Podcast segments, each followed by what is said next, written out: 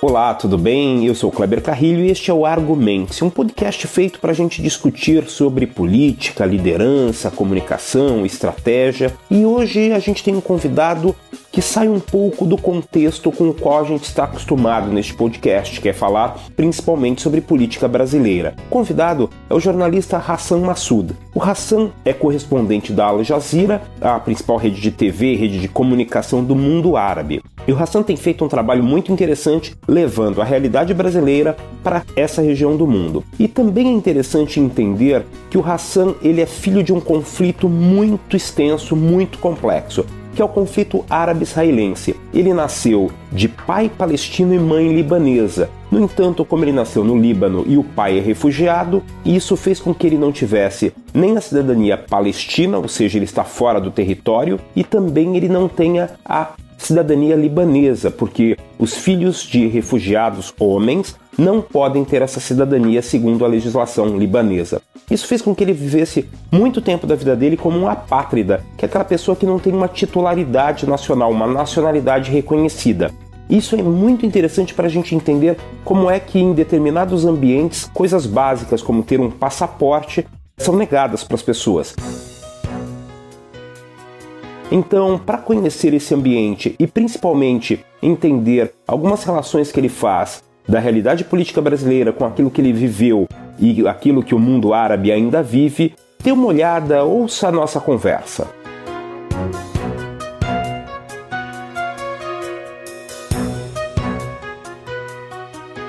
Meu convidado de hoje é o jornalista correspondente da Al Jazeera no Brasil, Hassan Massoud. O Hassan tem uma história muito interessante e eu o convidei aqui para falar sobre essa história, sobre o Oriente Médio, sobre conflitos internacionais e também sobre a visão dele é, a respeito da política brasileira. Afinal, a gente discute tanto sobre política brasileira falando com brasileiros e vale a pena ouvir pessoas que chegaram ao Brasil, que estão no Brasil, mas que conseguem trazer esse background anterior. Hassan, é um prazer enorme ter você aqui com a gente, conversando sobre esse cenário todo. E eu quero começar, além de agradecendo a sua presença, com uma pergunta. É, quando é que na sua vida você diz vou ser jornalista, vou fazer comunicação? Que cenário foi esse? Que momento foi esse? Por que motivos você foi fazer comunicação? Muito obrigado, querido Kleber. Eu que agradeço. Muito obrigado por tudo. Obrigado pelo esse convite. Obrigado pelas palavras que você falou. E desculpa desde o início se eu não vou falar algumas palavras em português uh, na melhor forma, porque eu ainda uh, diz sempre que, uh, digo sempre que estou ainda aprendendo português, uma língua diferente. eu cheguei para o Brasil sem uma palavra. É, e há quanto tempo, desculpa, já, já te interrompi, há quanto tempo você está no Brasil? Mais ou menos é, cinco anos e meio, mais ou menos, estou aqui no Brasil. É, eu, mas, em cinco é, anos e meio, não teria aprendido o, o, tanto que você já aprendeu e fala perfeitamente português. Eu não falaria árabe nesse momento ou qualquer outra língua tão diferente da minha. Mas vamos em frente. Muito obrigado. É, sobre jornalismo, é, para falar a verdade, eu sempre falo que quem é, vai ser jornalista de verdade, é, talvez essa é uma palavra clichê, mas isso é uma realidade. Que quem vai ser um jornalista de verdade precisa nascer como é, jornalista. Então eu eu comecei esse esse vamos dizer caminho de jornalismo desde que eu tinha é, 13 anos eu uh, fui escolhido para apresentar uh, um, uh, um programa, um programa no rádio no Líbano. E, enquanto eu tinha 13 anos, eu comecei ao vivo cada semana. E desde esse período, desde 13 anos, desde que eu tinha 13 anos até hoje, eu estou ao vivo ou cada semana estou aparecendo na mídia. É, desde que eu comecei lá, eu gostei muito disso, porque eu também fui escolhido porque eu apresentei algumas coisas que também eu posso ser é, apresentador. É, é desde que eu comecei esse caminho é, no, no, lado profissional, entre aspas, porque eu estava muito pequeno, é, mas eu decidi para é, estudar jornalismo e hoje estou fazendo mestrado no, no jornalismo. Que bacana. E então, já que você falou do Líbano, é, me conta um pouco da sua origem. É, você, claro, a gente, quando a partir do Brasil olha para o Oriente Médio, é, e você já deve ter notado isso, a gente, em geral, confunde muito. A gente olha para o Oriente Médio como quase, e aí eu vou usar um termo muito perigoso, mas no final das contas é a verdade do que a gente, é, é, da nossa percepção, a gente vê quase como uma coisa só. Me conta um pouco Sim. do que é essa tua origem, a tua presença no Líbano naquele momento. É, fala um pouco sobre isso, por favor, para a gente ter uma ideia mais clara. Claro, é, eu já ouvi isso, que brasileiros falam, ah, você é da Arábia. Então eles acham que tem uma, um país que chama Arábia, que tem todo, todos os árabes. Mas na verdade, nós temos 27 países árabes no mundo árabe, é, que, que é 11 milhões é, quilômetros quadrados, o mundo árabe, entre aspas, mas não temos é, um país que chama Arábia, por exemplo, ou um lugar, é, um lugar só. Tem, temos 27 países. Cada país tem é, religiões diferentes, tem cultu culturas diferentes, até tem sotaque muito diferente do, do que outro. Por exemplo, é, no Líbano, se estamos falando com um marroquino, marroquino por exemplo, é, nós vamos é, falar como um brasileiro está falando com outro argentino. Ah, okay. É, vai ser uma coisa diferente, até que estamos falando a mesma língua. Então, sou, é, vamos dizer, sou filho desse conflito do mundo árabe Sou é, do pai palestino é, e mãe libanesa. Nasci no Líbano e nunca visitei Palestina. É, eu nasci no Líbano porque meu avô foi também ele foi obrigado, obrigado para sair do, da Palestina quando acontece a, a, a, guerra em 1948. Então, meu pai é considerado refugiado, eu também fui considerado como refugiado. Até com mãe libanesa, por causa da, do conflito também lá, eles não aceitam para ela me dar a nacionalidade. Então, isso foi o começo. E como jornalista, ou como pessoa que gosta de ser jornalista, ele não pode também trabalhar como jornalista no Líbano porque ele é refugiado. É, isso é muito complicado, acho que precisa um, um é, uma é, 10 episódios Sim. talvez para explicar isso. Mas, uh, mas isso é, em breve, é o motivo principal que me deixou escolher outro país para entrar para ela, para viajar para ela e começar no, a minha jornada. A minha é, é, Hassan, é, uma, Hassan, uma coisa interessante é, então você, filho de pai palestino, né, eu me lembro que você já me explicou isso, mas eu estou perguntando de novo porque as pessoas né, não sabem dessa, desse nosso contato já há alguns anos é, filho de pai palestino, mãe libanesa, nasce no Líbano, porém na condição de refugiado. Isso é, você não é um cidadão libanês, também não é um cidadão palestino. Então, aquilo que a gente chama de apátrida, é, você, é, você naquele momento, durante muito tempo da tua vida, foi uma apátrida, é isso? Exatamente, exatamente. É, é sempre, nós não temos... É é, é, nacionalidade mesmo. Nós temos, por exemplo, documento de um refugiado que está vivendo no Líbano para usar, por exemplo, passaporte não é passaporte, chama é, travel document ou documento de Sim. viagem. Só isso. É, então, isso é um, um conflito muito grande, um problema muito grande, especialmente para um, uma pessoa que, que, que quer é, fazer jornalismo no mundo, especialmente jornalista é, internacional. Então, por isso, isso foi o motivo para mim para é, eu, eu, com muito, com muita tristeza, para sair no Líbano é, e viajar para outro país para começar a minha vida profissional, mas também fora do, do, Líbano. E hoje você está no Brasil, é, desenvolve o trabalho no Brasil e faz esse, essa uh, correspondência com Al Jazeera. Eu quero falar sobre essa correspondência e essa visão sobre o Brasil para o mundo árabe daqui a pouco, mas eu, eu vou continuar um pouquinho para uh, uh, eh, entender ou até te estimular a falar sobre o conflito árabe-israelense ou palestino-israelense, é, que no final das contas é, a gente às vezes tem a sensação de que é um, é, Fla-Flu, um, um, jogo de futebol, duas torcidas ali, mas é muito mais complexo do que isso, porque inclusive cria uma condição em que tem gente que não tem pátria porque foi retirada do seu lugar é, um outro é, país, entre aspas, tomou aquele território, foi formado naquele território e a questão ficou muito confusa. Eu me lembro de ter lido um, um, dos textos, um dos textos que mais me marcaram sobre esse conflito foi um texto de um judeu chamado Amos Oz, é, em que ele fala sobre uma saída pacífica, que é um, deveria haver uma saída pacífica a partir do momento em que é, as acusações fossem colocadas de lado. E como ele é israelense, ele era israelense, é claro que provavelmente essa visão também é enviesada. Então eu quero ouvir um pouco é, a sua percepção, a percepção de mundo que você tem a partir da sua observação. É, quais são as possibilidades de é, é, não de terminar o conflito de forma muito abrupta, muito rápida, mas quais são as possibilidades de negociação que existem naquele ambiente neste momento, Hassan? É, claro, é, eu sei que essa, esse, esse, conflito é muito complicado e tem muitas pessoas que, é, que podem falar e pensar é, sobre isso nas formas diferentes, mas tem, tem opiniões e tem fatos. É, o que é, aconteceu, podemos resumir isso, que nós, que, que, nós já temos um país que chama Palestina.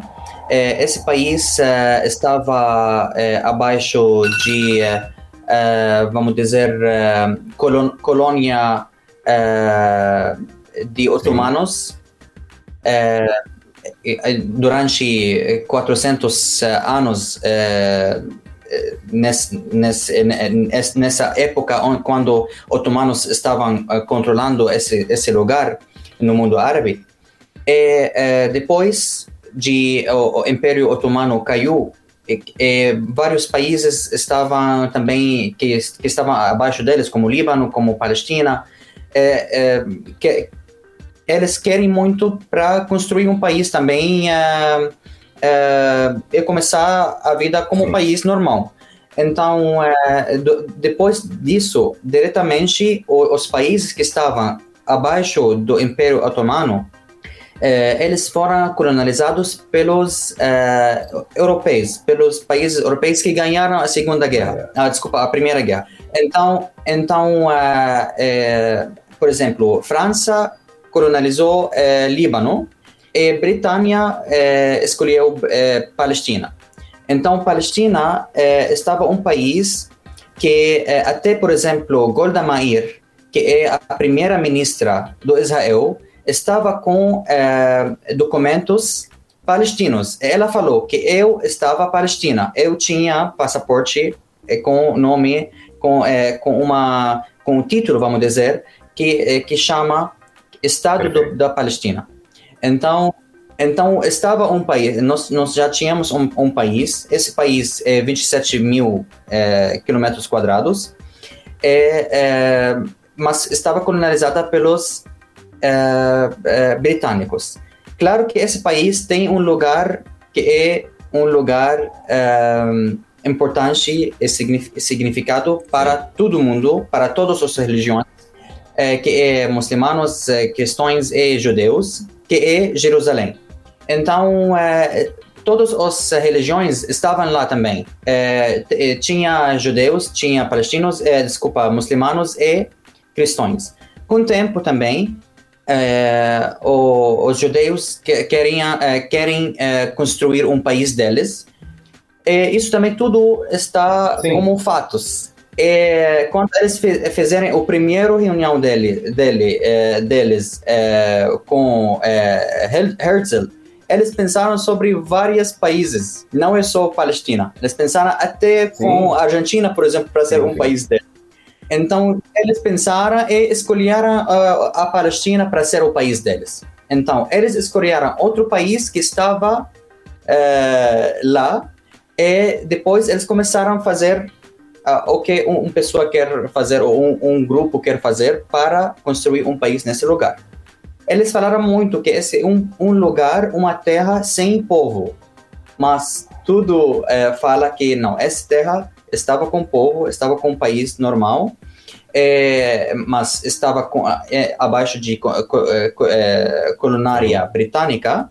É, é, as, os britânicos prometerem os judeus para construir um país dentro desse país. Eles falaram que nós vamos construir Israel dentro da Palestina. Então eles eles eles sabem que tem Palestina, eles querem construir um país dentro desse país.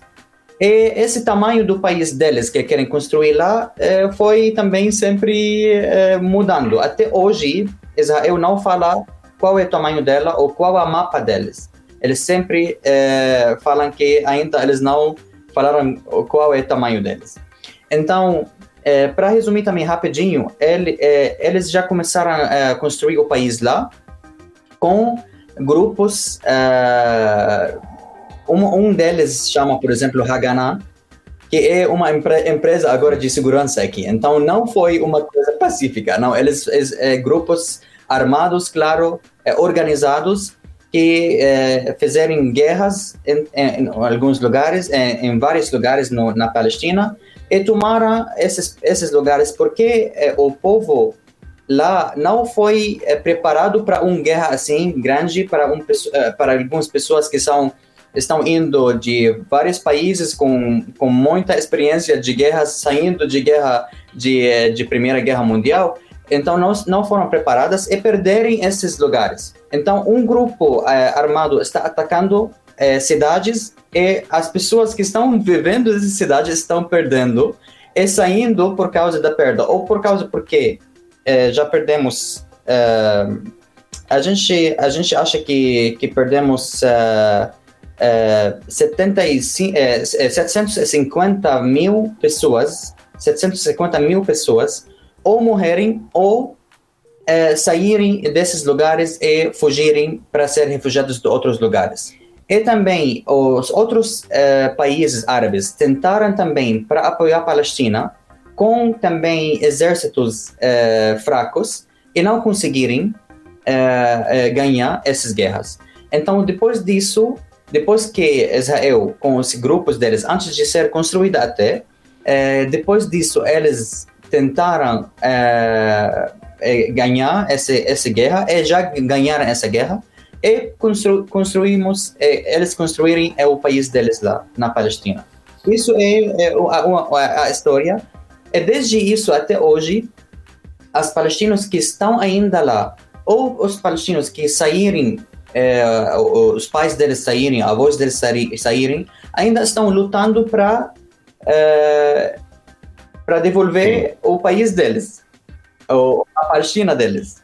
Até tem grupo, grande grupo das, das palestinos que até aceitou para fazer paz dividir o país. Então, começaram com 50% por 50%, mas os israelenses não querem fazerem outra guerra também para ganhar mais lugares.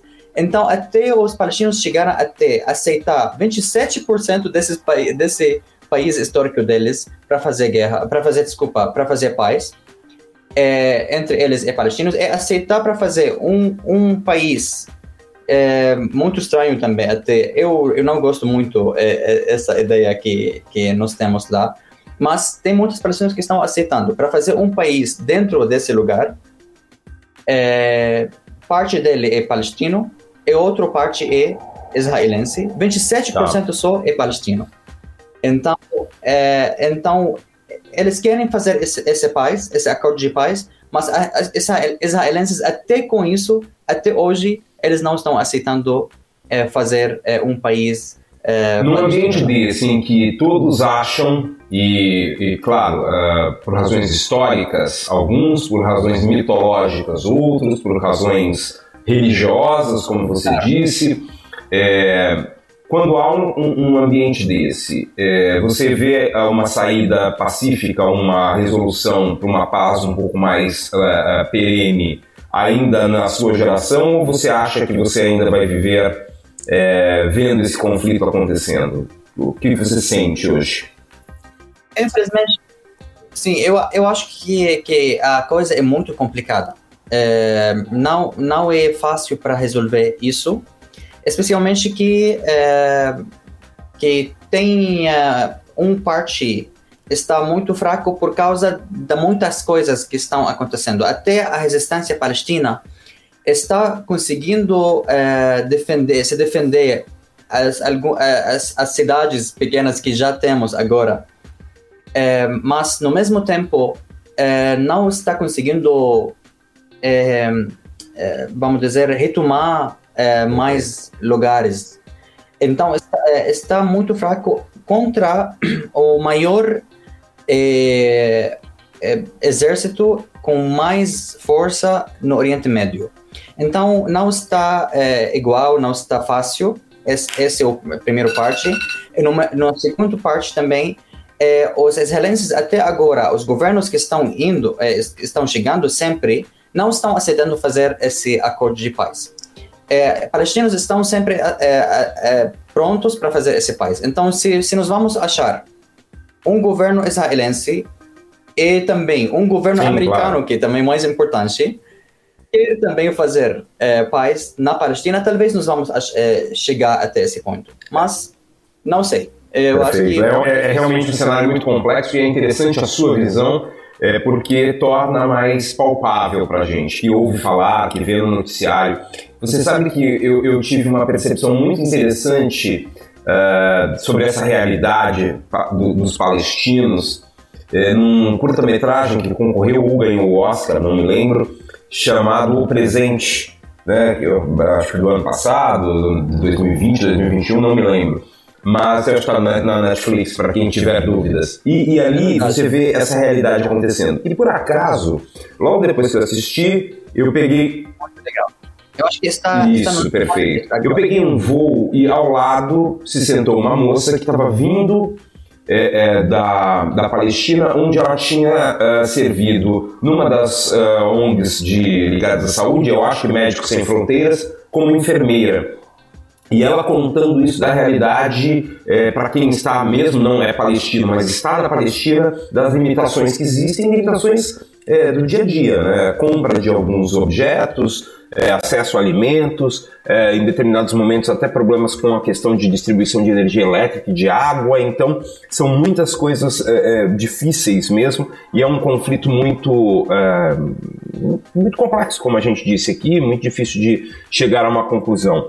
Hassan, é, a gente tem, claro, um, um tempo para essa conversa, porque para as pessoas uh, ouvirem, né? Eu queria falar um pouco da sua atuação neste momento então você sai desse ambiente, que na verdade é o Líbano, seu pai foi um desses, entre aspas, expulsos da Palestina, foi para o Líbano, você nasceu lá, apátrida, vai para o Brasil por uma decisão pessoal, né, para conseguir ter primeiro um passaporte, o que parece meio. É, é, não, não, parece um valor tão grande quanto a gente quando a gente tem o direito. Né, e é interessante, olha, é, uma pessoa que não tem direito a ter um passaporte é algo muito complexo para quem tem. Opa, como assim, né? E aí você vai para o Brasil e começa essa, esse trabalho de correspondente uh, da Al Jazeera. Outros trabalhos, mas esse especificamente que é o que você tem hoje. Começa a sua, a, a a sua atuação. Quais são os interesses do mundo árabe? É, para quem não conhece, Al Jazeera é a maior rede de TV e rede de comunicação do mundo árabe. Quais são os interesses que o mundo árabe tem em relação ao Brasil, à América Latina? Como é que, como é que funciona isso? Eu acho que tem várias é, relações entre América Latina e mundo árabe. Eu acho que tem, temos três principais. A primeira coisa que é, os árabes que estão aqui, porque tem, tem aqui as maiores comunidades árabes no mundo, fora do mundo árabe, está aqui na América Latina. É, então, isso é muito importante. É muito importante para fazer esse link entre é, a cultura lá, entre o, o, as notícias que estão acontecendo lá, por exemplo, entre as familiares que estão lá e as pessoas que estão aqui, a comunidade grande que está aqui. É muito importante também fazer é, contrário também para mostrar o que está acontecendo aqui com essas, essas pessoas, a comunidade que está aqui, as, o sucesso que eles conseguiram fazer aqui que às vezes está melhor do que o que é, as pessoas estão fazendo no mundo árabe mesmo. Por exemplo, eu tenho um exemplo sempre que eu falo como, é, como uma coisa para rir, vamos dizer, que enquanto o Líbano estava sem presidente, estava com problemas políticos que não conseguiram eleger um presidente, um presidente libanês foi eleito aqui, no, Sim, é. ou foi escolhido, vamos dizer, aqui para ser presidente Lulia. no Brasil. Então. É, Lulia, né? O sobrenome dele, Michel Temer. É, o presidente. Isso, exatamente. então, é, então isso, que, isso que nós queremos mostrar para o mundo árabe, é, a comunidade que está vivendo aqui. A outra coisa também, é, a história da América Latina também está muito parecido das é, histórias do mundo é, do mundo árabe. Agora, quando eu contei a história da Palestina, eu acho que é muito igual a história da, do Brasil, da, do, dos países que estão aqui, ou até dos índios que estão vivendo aqui. Então, está muito parecido. É, então, tem muitas coisas comuns igual isso. É, tem muitas é, coisas é, é, também, até, até na língua é, portuguesa, por exemplo, tem muitas Sim. palavras comuns com o mundo árabe. A, a, gente, a gente fala muitas coisas igual também, exatamente igual o mundo árabe. Eu quero só falar também uma coisa que eu achei interessante, que eu uma vez eu ouvi uma pessoa chamando outro fulano então eu fiquei surpreendido. Eu sei que tem muitas coisas em comum, mas essa palavra ah, é? é 100% árabe. A gente fala para um. Sim, a gente fala para uma pessoa que a gente não conhece, por exemplo, ou não sabe o nome, nome dele, é o fulano. Ou a gente chama fulano. Coisa, também não sabia. Então eu fiquei muito surpreendido. Sim, olha, olha quanto tem coisas comuns até em detalhes, mas no mesmo tempo tem coisas que, que brasileiros é, consumem todo dia e é árabe. Por exemplo, uhum. arroz, alface, é, tomate, batata, é, essas, essas coisas que vocês usam todo dia. E também açúcar, por exemplo, azeite. Sim. Palavra 100% árabe. Sim. Então, tem coisas como... Podemos também é, colocar é, ou focar sobre essas coisas. E a terceira coisa, as exemplos é, é, ou tentativas ou um, um, as coisas que acontecem aqui que pode ser uma influência para o mundo árabe. Por exemplo, um país que estava com ditadora, com, com, com regime eh, de ditadora, ele conseguiu sair disso e se tornou Sim. um país democrático. Essa história é muito importante para o mundo árabe, porque no mundo árabe ainda estamos nessa época que tem países ainda está abaixo de um regime eh, de ditadura.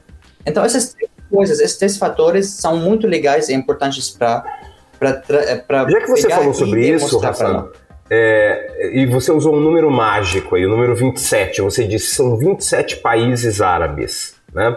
E são 27 estados Exatamente, do Brasil, né? 27, e, e, e, outro, é, é, é um número interessante, são 27 estados membros da União Europeia também, então é, são é, é, é, a ideia de uma federação ou de, um, de, um, de, um, de uma possibilidade de um compartilhamento maior, voltamos ao Oriente Médio e também ao mundo árabe. É, o mundo árabe não é só Oriente Médio, viu, gente? Eu estou aqui falando do Oriente Médio porque ele especificamente é do Oriente Médio, mas o mundo árabe é mais do que isso.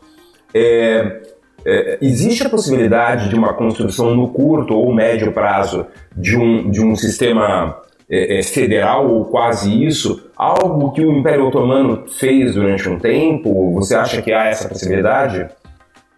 Isso é um sonho para as árabes, para o povo árabe. É um sonho grande.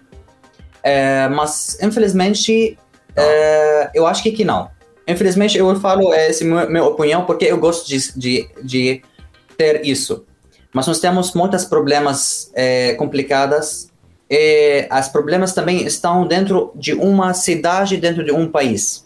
É, essas, essas diferenças grandes entre religiões, é, culturas, pensamentos, partidos políticos estão afetando muito para dividir mais os países que Sim. estão lá agora. Então, tem países pequenos como o Líbano, agora, por exemplo, que é igual ABC de Paulista, Sim. por exemplo, é, o tamanho dele, é muito pequeno, mas está pensando em fazer federação dentro desse país. Então isso vai, vai dificultar mais também fazer Perfeito. federação e grande. Você sabe, voltando um pouco das coisas que as pessoas confundem muito, você falou, ah, diferenças religiosas. Tem gente que diz, uai, mas árabes não são todos muçulmanos? E é claro que não, né? Só fala um pouquinho, porque quando a gente diz isso, as pessoas falam, ah, você está falando bobagem, todos os árabes são muçulmanos. Por favor, Hassan, diga para as pessoas. É... Exatamente. Eu vou começar com uma informação que talvez não é, todo mundo sabe, que Líbano, por exemplo, que que uh, eles uh, eles acham só para saber como a diferença é muito grande entre o mundo árabe. Uh, Líbano, por exemplo, está obrigatório para ter eh, presidente cristão. Não pode ser um presidente muçulmano, por exemplo, para Líbano. Sim. Por lei, isso. Então, olha, olha o tamanho de diferença. Um país árabe totalmente, 100%, mas no mesmo tempo o presidente dele precisa ser cristão. Ou, por exemplo, o chefe do exército, por exemplo, precisa ser cristão. Mas, uh, mas no mesmo tempo, nós temos grupos religiosos dentro de mesma religião. Por exemplo, muçulmanos tem sunitas, Sim. xiitas e várias mais. Então, tem conflitos dentro de, eh, ou tem, tem problemas dentro uhum. desse mesmo religião. É, cristãos, por exemplo, como você sabe, também tem vários grupos também religiosos dentro de, dessa é, religião. Então, é, no mesmo tempo, tem esses conflitos dentro é, entre eles. Então, isso que, que dificulta também e complica mais Perfeito. Eu, a situação. Eu voltei ao mundo árabe porque você falou da, da, das referências no Brasil, mas vamos voltar um pouco aqui. Quando você olha hoje, Hassan, para o ambiente brasileiro, então, falando é, dessa realidade que você vive hoje, você olha para o ambiente brasileiro, você disse, olha, uma referência para a gente, porque é um país que saiu de uma ditadura e foi para uma democracia, desenvolveu uma democracia, tem tido alguns sobressaltos nessa democracia, mas ok. Como é que você vê hoje o ambiente político no Brasil? Você acha que uh, a democracia está em, sob ameaça? Você acha que a democracia brasileira vai sobreviver a esses momentos? Como é que você enxerga? É, eu sempre, quando eu falo para os árabes sobre o Brasil, eu falo para eles que estou, estou no futuro de vocês. estou no lugar onde eu posso saber o futuro de vocês se vocês caminham nesse, nesse sentido. E, no mesmo tempo, eu tenho o perigo que estou no Brasil, quando eu falo para os brasileiros é, sobre o mundo árabe, eu falo sobre o futuro deles, eles Entendi. continuam no mesmo sentido. Para falar a verdade. É isso, claro que não é a opinião da, da, da minha... É, do meu... É pessoal, né? Do meu trabalho, do, da minha televisão é um trabalho, é um, um, um, um, uma opinião pessoal e um medo também pessoal. Que, porque eu, eu amo esses dois lugares, mas no mesmo tempo nós temos um, muitas coisas um, que podemos ter um, uh, países muito muito bom, muito forte, uh, democrático, mas no mesmo tempo estamos fazendo coisas estranhas para chegar para um ponto muito diferente. É perder tudo que nós temos. É, aqui no Brasil, por exemplo, eu acho que Brasil tem, é, é, vamos dizer, leis ou, ou ideia de, de fazer eleição. Eu acho que é mais democrático do mundo. Que nós temos é, um, um sistema que você está obrigado para vai para ir para lá e para escolher uma pessoa ou também Sim. falar que não quero ninguém. Mas isso é uma coisa obrigatória. Isso é uma coisa maravilhosa. Que, que, que isso eu acho que o, o, uh, o pico da democracia. Mas no mesmo tempo, para e também o a sistema também que está muito legal também que você diretamente você digita é muito fácil para saber é, quanto você digitou, essa urna eletrônica também, eu acho que também é uma coisa muito importante. Mas, no mesmo tempo, quando você não tem é, consciência, quando você não tem é, educação para saber como escolher, Sim. isso se torna um perigo. É, é, isso que está acontecendo às vezes no, no mundo árabe, que você tem, é, pode escolher quem quiser, mas por causa que mídia, às vezes, por exemplo, afeta você, por causa que você não tem bastante informação para escolher, você está escolhendo é, escolhas que está afetando você. Isso é democracia. Isso é claro que é democracia. Até se uma pessoa, por exemplo, escolheu uma pessoa errado, isso é democracia. Mas eu acho que democracia deve ser também é, juntar com educação para a pessoa saber o que ele quer, é, quer escolher. Por exemplo, se você foi para uma pessoa e fala para ele, olha, eu posso dar para você um milhão de dólares, você pode fazer qualquer coisa que você quer.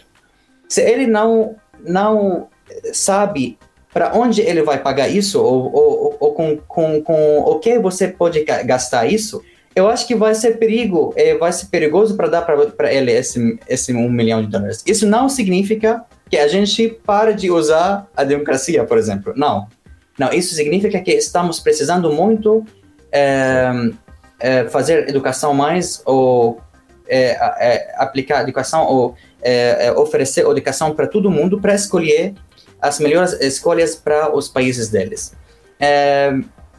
está em perigo é, a democracia, talvez às vezes tem pessoas que quando eles olham que ah, olha a democracia onde está é, é, é fazendo para gente. É, olha as pessoas o que eles estão escolhendo ou quem estão escolhendo, vamos se tornar outro país, vamos se tornar outro sistema, outro sim, regime. Sim. Isso é, é, o, o, o, perigo. Mas Hassan, eu, eu, essa essa relação que você fez com o mundo árabe é, e o que você entende sobre o futuro é impressionante, é algo que realmente me, me tocou aqui. Porque quando você diz, olha, meus amigos, meus irmãos árabes, eu, eu estou no que pode ser o futuro de vocês. Se houver organização, se houver uma opção pela democracia. Mas, falando para nós brasileiros, você pode dizer: é, eu venho ou eu tenho conhecimento, eu, eu, convivo mesmo à distância nesse momento com o que pode ser o futuro de vocês. Porque a gente tem, e a gente tem colocado em risco a democracia. Né? Quando a gente olha para esses é, grupos armados, milícias, uh, os, os, uh, esses outros grupos de tráfico de, de drogas, essa, essa influência que eles estão tendo no ambiente político, isso realmente é, nos deixa muito preocupados. E mais do que isso, isso que você indicou com clareza. Não se entrega a democracia como não se entrega um milhão de dólares, também adorei essa comparação, para alguém que não sabe o que fazer com isso. Qual a solução? Não é deixar de entregar, mas sim preparar essas pessoas para receber ou um milhão de dólares, ou, no caso, muito mais importante, a democracia. Bacana, Hassan, que conversa interessante, viu? Deixa eu te perguntar uma coisa aqui, já que a gente está terminando, até porque você tem compromisso. A gente iria muito mais longe nessa conversa, mas a Al Jazeera, Al Jazeera paga o salário do Hassan e eu não pago nada. Então, é, Hassan, uma, uma pergunta para a gente é, até influenciar as pessoas a entenderem as questões do mundo árabe. Você tem algum livro, alguma, alguma indicação de obra, que seja filme, livro, série, alguma coisa, para as pessoas é, terem um contato, entenderem um pouco mais do que é isso, que não é simplesmente eu sou a favor de tal contra tal, todo árabe é muçulmano, todo árabe é, fala é, a mesma língua, ou ainda as pessoas confundem porque tem um país lá que, que nos complica a história, que é a tal da Arábia Saudita, que as pessoas acham que então já tem um país com nome Arábia, tá, é todo mundo lá dentro. É, é, Onde é que as pessoas podem buscar informação, além de assistir ao Jazeera, além de conversarem com você? Uma, uma dos problemas que nós temos agora é que não temos é, muitos livros ah. traduzidos para português é, do mundo árabe. Até no, o que nós temos, nós temos coisas legais como livros, por exemplo, de Khaled Hussein, por exemplo, é, como, como novelas, mas livros é, bons que fala sobre o mundo árabe, sobre história árabe, em português nós não temos muito. Mas o que eu sugiro que a gente procura, é, por exemplo, pela internet, Sim. e não acredita um fonte só. Podemos é, procurar várias coisas e a gente depois construi o que nós queremos. É, o, o, que nós acredit, acreditamos na, na melhor forma. É, até que chegar a um ponto que nós vamos ter, por exemplo, é, agora estão uh, no, aqui no, no, Brasil, por exemplo, estão ah, fazendo uma casa árabe, chama Casa Árabe. É, esse é um projeto que a Câmara Árabe aqui está fazendo. É, eu acho que vai ser muito interessante e muito importante porque essa casa árabe vai ser uma casa é, que vai oferecer cultura árabe, livros árabes, tudo que nós vamos precisar. Acho que isso vai ser um, uma coisa importante e interessante, mas ainda eh, imagina que depois de todo tempo, todo esse tempo, que mais de 200 anos, por exemplo, de presença dos árabes aqui no Brasil, nós não temos ainda esse centro cultural grande ou forte. Mas eu espero que em breve nós vamos ter isso. Então, o que podemos fazer até esse ponto, até chegar para um livro, por exemplo, bom, que sempre podemos oferecer e falar depois, é, é procurar é, se nós estamos interessados para entender, mas ao mesmo tempo não aceita, até no Brasil, tudo e todas, todas as informações de um lado Perfeito. só. Um, Muito bom, é isso. Né? A gente discute e argumenta quando a gente tem opiniões diversas e por isso que a gente está aqui no Argumente-se. É, Hassan, foi um prazer enorme ter você aqui, está dando seu horário. Eu espero que é, a gente consiga no Brasil, e quando eu falo a gente é porque você também é brasileiro, é, a gente consiga no Brasil manter uma democracia em pé. Testemunhos, histórias como a sua podem fazer a gente pensar que é, colocar a democracia em risco nos leva a um ambiente muito pior do que o que a gente pode estar neste momento. Por mais que a gente tenha crises, por mais que a gente tenha problemas. Muito obrigado, um grande abraço e espero que a gente possa voltar a conversar várias vezes. Muito obrigado. Eu que agradeço muito, Kleber, de verdade. Eu gostei muito dessa conversa com você. É, eu já entrevistei você, agora você também tá entrevistando isso é uma coisa muito legal também. Eu achei que Olha você só, é um jornalista eu vou, eu vou pedir maravilhoso. o meu, então, registro. parabéns. Muito obrigado, um grande abraço.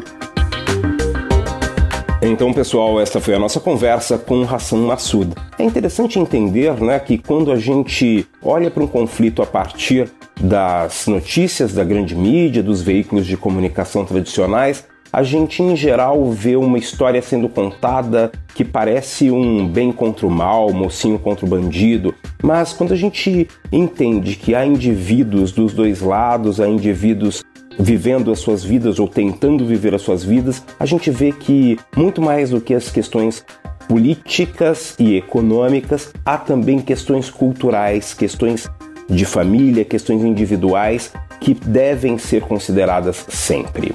Eu espero que vocês tenham gostado deste episódio e espero também que você interaja. Diga pra gente como é que a gente pode melhorar, o que, que a gente pode trazer de novidade pro podcast Argumente-se. Então interaja com a gente, arroba Kleber Carrilho. Kleber com K, Carrilho com C, no Instagram e no Twitter. E também o arroba Argumente-se, pra gente entender como é que você quer ver este podcast. Ele também só existe porque tem gente boa trabalhando. O João Paulo Francisco, arroba OJP Francisco, faz a direção de arte, a edição dos vídeos que uh, fazem a comunicação dos episódios. E o Juninho Souza, arroba Juninho Souza BR, da Bossa 9 Oficial, faz a edição e a mixagem. E claro, a Cintia Cruz me ajuda na produção. Espero você na próxima semana com mais um episódio do podcast Argumente-se.